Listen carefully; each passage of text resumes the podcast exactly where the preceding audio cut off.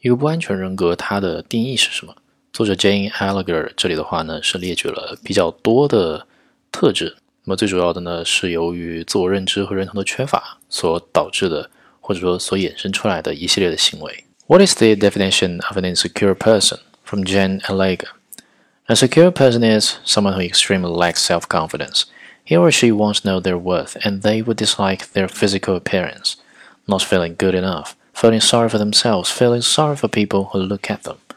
Insecure people are really kind of hard. They just don't love themselves due to the influence of others. Be kind. Words do hurt. What you say matters.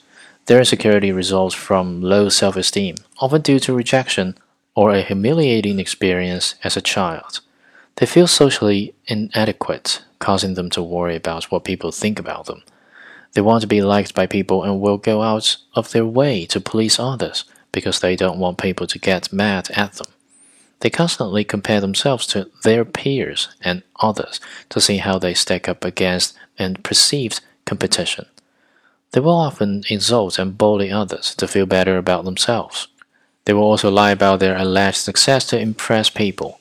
They basically hide their real self to avoid being rejected or despised when most of their perceptions are false.